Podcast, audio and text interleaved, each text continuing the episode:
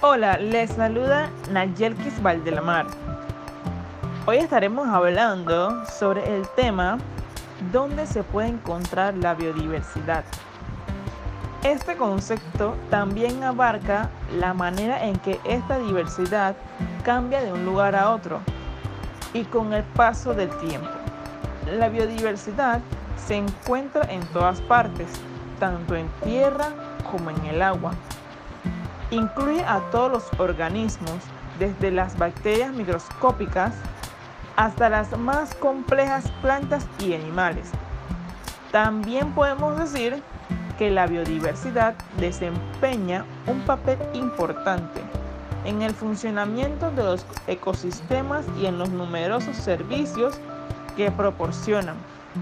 Entre estos se encuentra el ciclo de nutrientes y el ciclo del agua, como lo mencionamos anteriormente.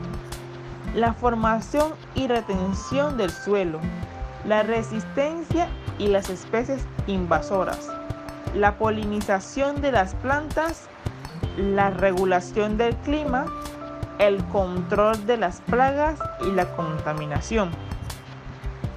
La pérdida de biodiversidad tiene efectos negativos sobre varios aspectos del bienestar humano, como la seguridad alimentaria, la vulnerabilidad ante desastres naturales, la seguridad energética y el acceso al agua limpia y las materias primas.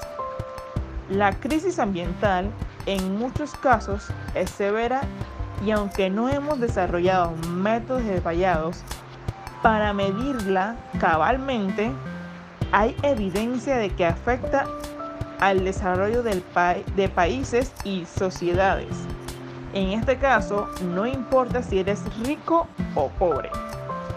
El incremento de desarrollo está bajo amenaza a nivel global debido al aumento del riesgo de desastres.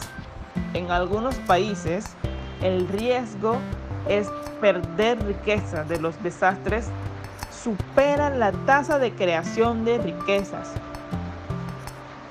También podemos decir que las consecuencias ambientales negativas suelen afectar más a las personas pobres que dependen directamente de los recursos naturales para su supervivencia.